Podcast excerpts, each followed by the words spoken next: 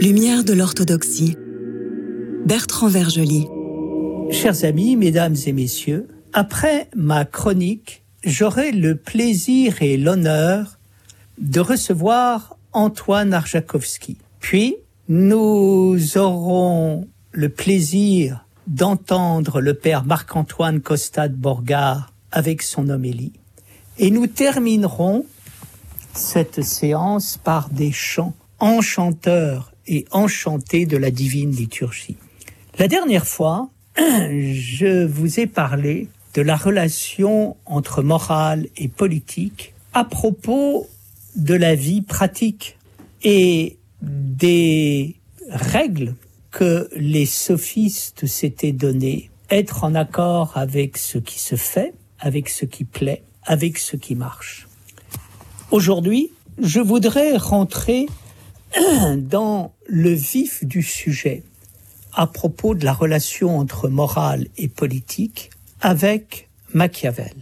Car c'est bien lui qui pose le problème de la relation entre morale et politique. Si, bien sûr, les sophistes posent la question de cette relation, c'est vraiment Machiavel qui va au cœur du sujet. Le problème étant la violence. Et la différence que l'on peut faire entre la rationalité politique qui serait volontiers adepte de la formule la fin justifie les moyens et de la morale qui rappelle, comme le disait Gandhi, que la pureté des moyens doit être à la hauteur de la pureté des fins. Machiavel ne se réduit pas simplement à un penseur qui avance que la fin justifie les moyens d'une façon cynique.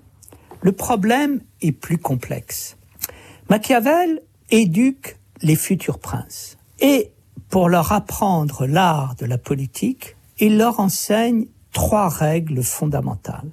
Première règle, la lucidité. Il faut savoir que les êtres humains, à l'état naturel, sont égoïstes et qu'ils se battent tous pour avoir le pouvoir. En ce sens, il faut être lucide. La politique est une guerre. Le but du pouvoir politique est de conserver le pouvoir quand on l'a acquis. Et de ce point de vue, Machiavel est beaucoup plus mesuré qu'on ne le pense. Il y a des moments où il faut user de violence pour se débarrasser d'adversaires qui pourraient être catastrophiques.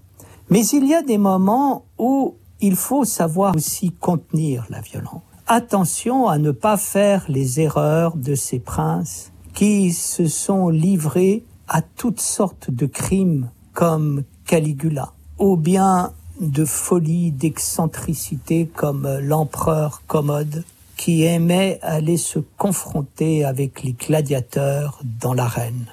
Il faut savoir tenir le juste milieu afin de permettre à la cité de vivre dans la concorde et la prospérité. Troisième point, il importe de comprendre ce qui est à la base de la cité, à savoir un grand homme avec une grande énergie ou une grande vertu.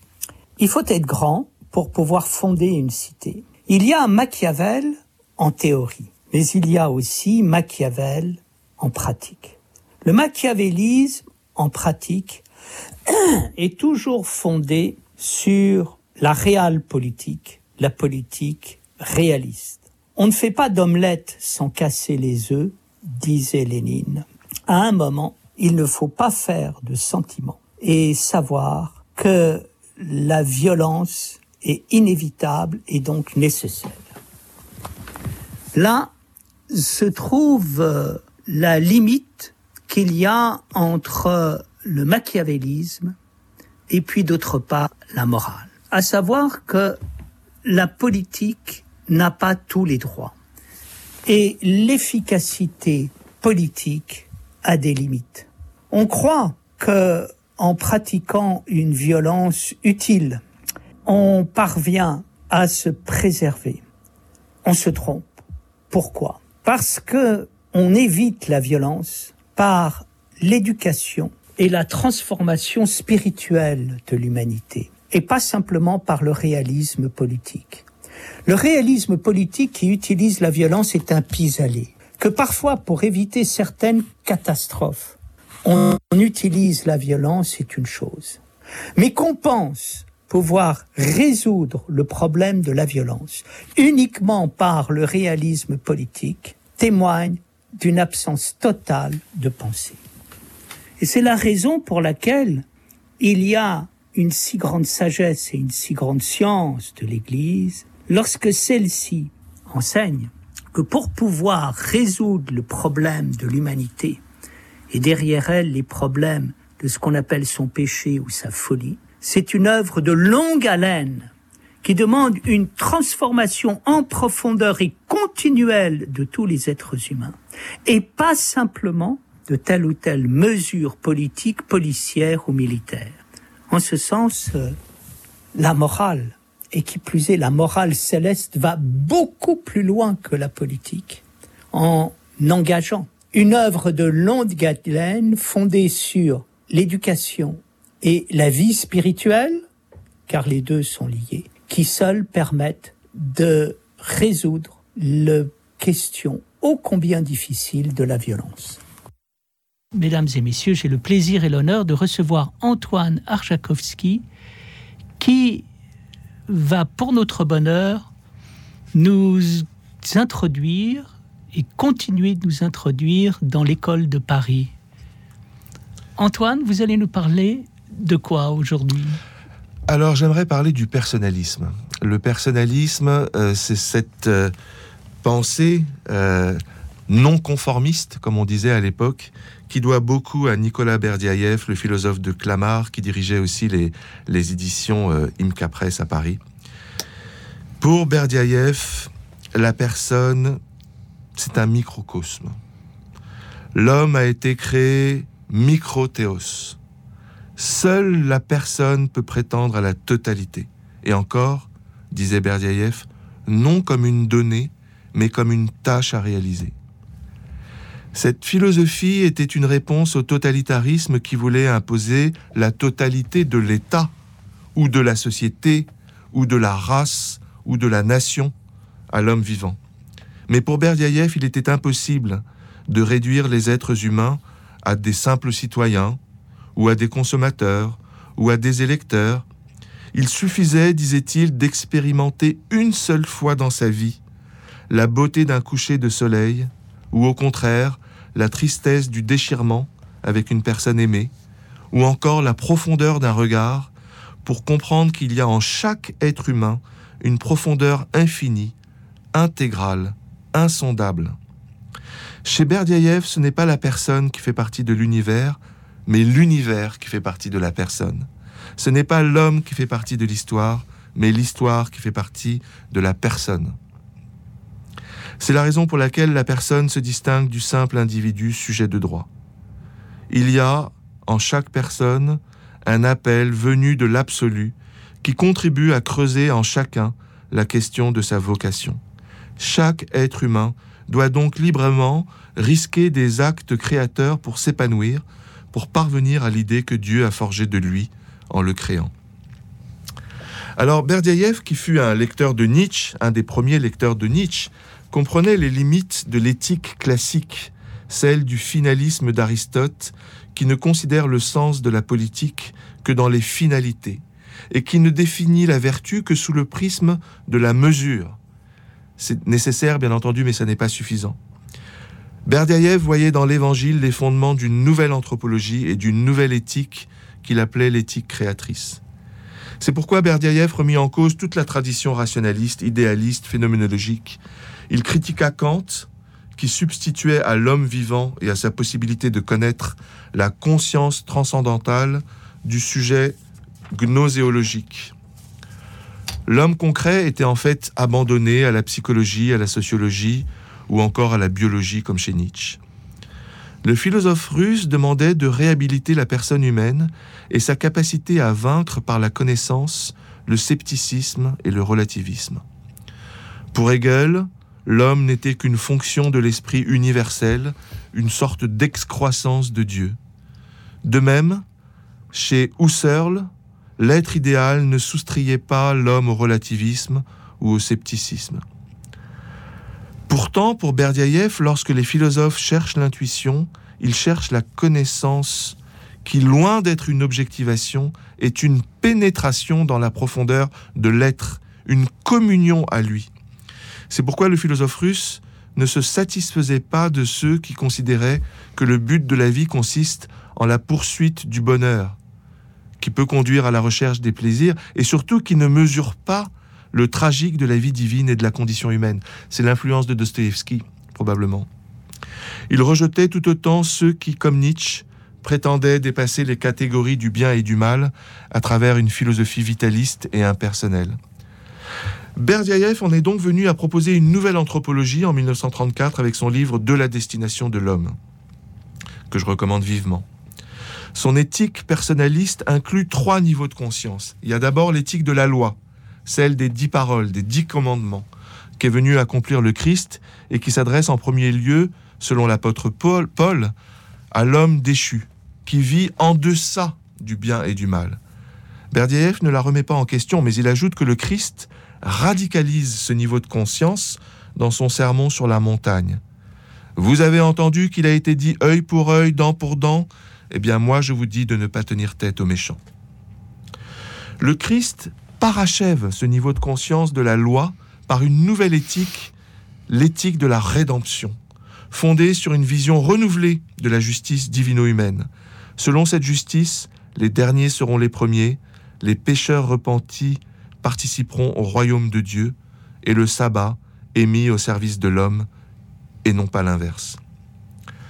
Enfin, Berdiaïev ajoute que cette représentation nouvelle de la justice divino-humaine implique un troisième niveau de conscience éthique, l'éthique créatrice, au-delà des figures de Moïse et d'Élie, au-delà même de l'adage biblique d'aimer son prochain comme soi-même. Au plus profond de l'homme, il y a une quête eschatologique du royaume de Dieu sur la terre, maintenant.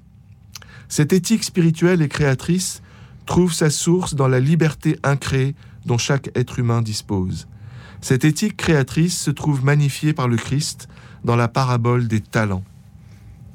Citons Berdiaïev. La nature de l'acte créateur est conjugale. Elle nécessite toujours une rencontre. L'acte créateur correspond également à l'action réciproque de la grâce et de la liberté, de ce qui procède de Dieu vers l'homme et de l'homme vers Dieu. Aussi peut-il être décrit soit dans des termes de liberté, soit dans des termes de grâce. Mais il ne faut pas oublier toutefois que sans liberté, il ne saurait y avoir d'inspiration. Fin de citation. Donc cette métaphysique éthique créatrice de Berdiaïev, elle repose sur la foi en un Dieu d'amour, sur l'espérance, notamment par un dépassement de l'éthique du bien et du mal, qui est fondée en définitive sur la vision nécessairement temporelle pour Berdiaïev du paradis et de l'enfer, et sur l'amour. Non pas sur la compassion seulement, mais sur l'amour qui implique le sacrifice de soi au service d'autrui. Cette éthique créatrice refuse donc de se limiter à cultiver les vertus, même si bien entendu euh, les vertus c'est important, mais elle propose de s'appuyer sur la liberté, sur la sagesse créatrice, pour co-participer au projet divin de royaume de Dieu sur la terre. Et ça a des conséquences. Le respect de la loi tout autant que le rejet du pharisaïsme, la quête du salut de l'âme, mais surtout celle de la créativité humaine, l'accomplissement de ses dons au nom de la transfiguration du monde, le sens du service et non de la domination au nom du bien commun, la participation à la déification et à la transfiguration du monde, qui passe par l'ascèse et la sobriété individuelle, mais qui ne s'y limite pas. Le respect de la dignité de chacun, bien sûr, de chaque personne créée à l'image et à la ressemblance de Dieu, et donc la lutte contre toute forme d'oppression des êtres humains et pour la protection de toutes les créatures vivantes et animales. Enfin, la non-déconnexion des fins et des moyens, ou plutôt l'insistance sur les sources et les motivations de l'action créatrice plutôt que sur ses fins, comme chez Aristote et Thomas. Finalement, on peut dire que le personnalisme de Berdiaïev représente une synthèse prodigieuse de toute la civilisation européenne. Le personnalisme unit les deux définitions de l'individu, occidental comme sujet de droit, oriental comme être en relation.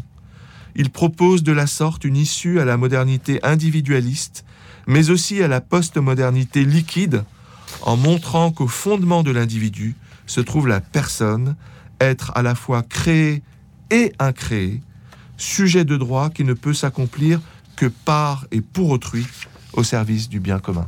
Lecture de l'Évangile selon Saint Matthieu. Gloire à toi Seigneur, gloire à toi. Soyons attentifs. En ce temps-là, Jésus dit à ses disciples la parabole suivante. Un homme allait partir en voyage, il appela ses serviteurs et leur confia ses biens.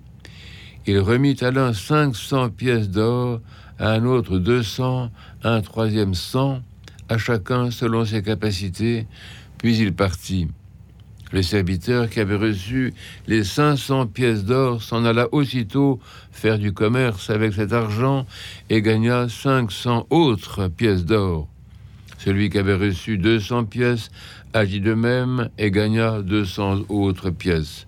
Mais celui qui avait reçu 100 pièces s'en alla creuser un trou dans la terre et cacha l'argent de son maître. Gloire à toi Seigneur, gloire à toi.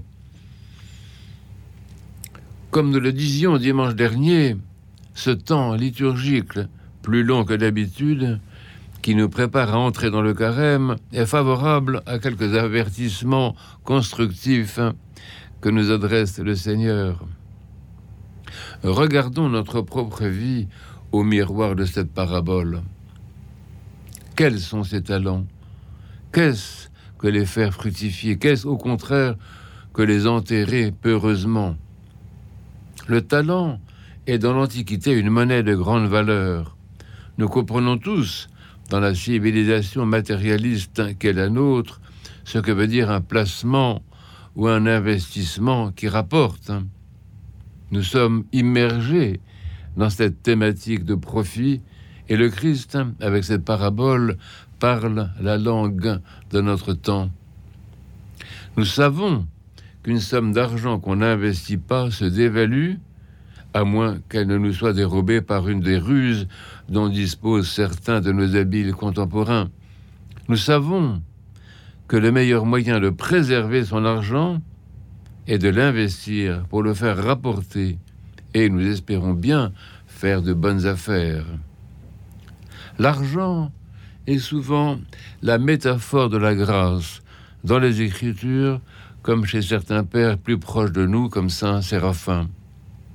La grâce du Saint Baptême, celle des divers sacrements intérieurs à la vie de l'Église, celle que nous recevons dans la prière, il est de notre liberté de la faire fructifier, de la dilapider ou de la gâcher en n'en faisant rien. Nos saint carême approche. L'Esprit Saint nous indique que notre programme sera le profit charismatique. Mais la grâce n'est pas quantitative, puisqu'elle est incréée.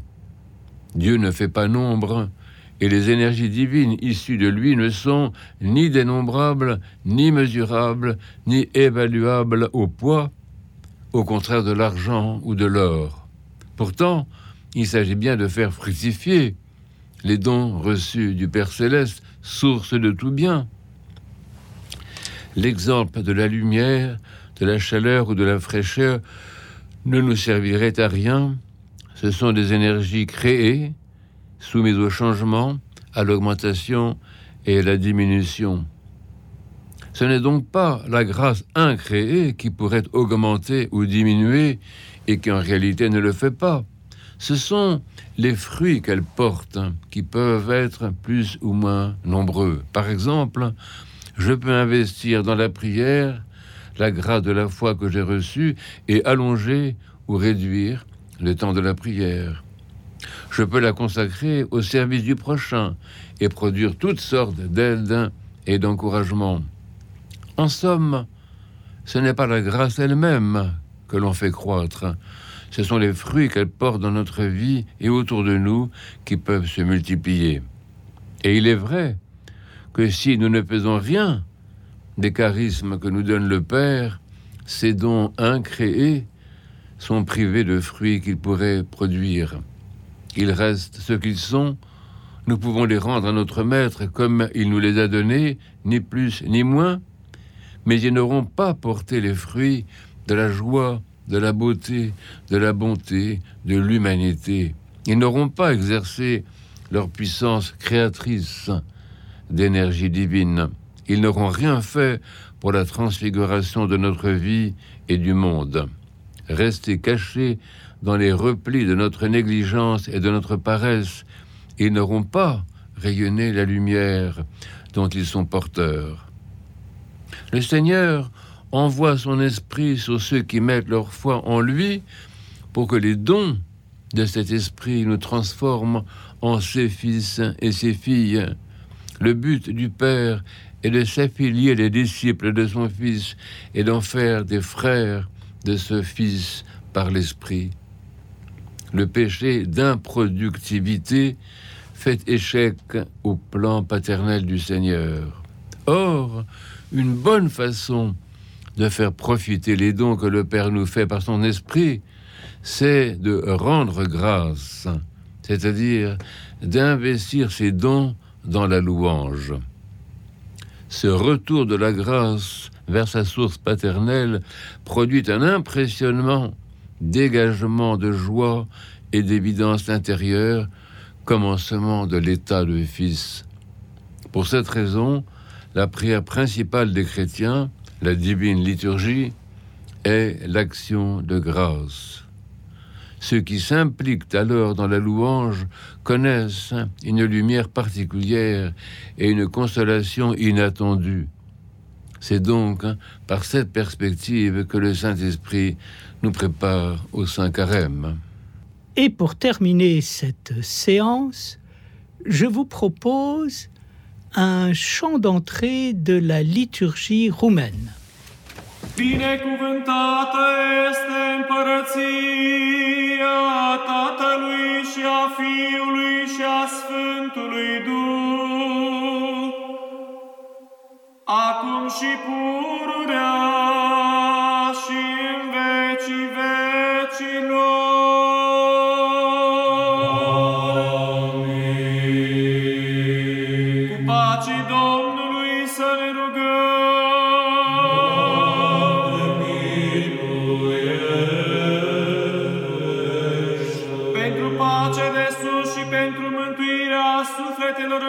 noastre Domnului să ne rugăm.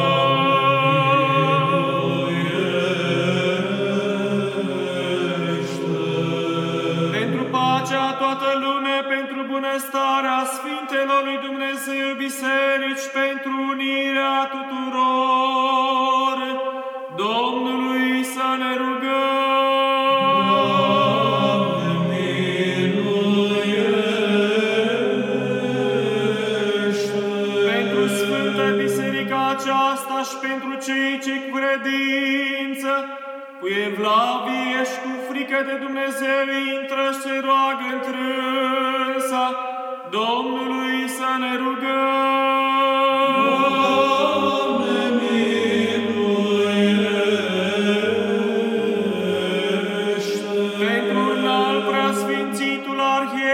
Arhiepiscopul și mitropolitul nostru Daniel, pentru cinstita preoțime și întru Hristos diaconime, și pentru tot clerul și poporul Domnului să ne rugăm.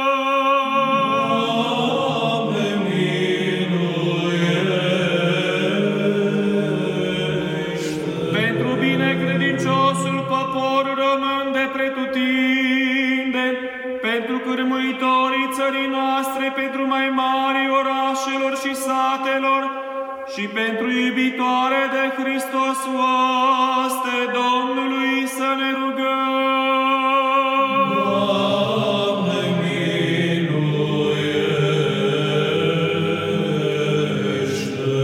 Pentru sfânt locașul acesta, țara aceasta și pentru toate orașele și satele, și pentru cei ce cu credință vețuiesc întrânsele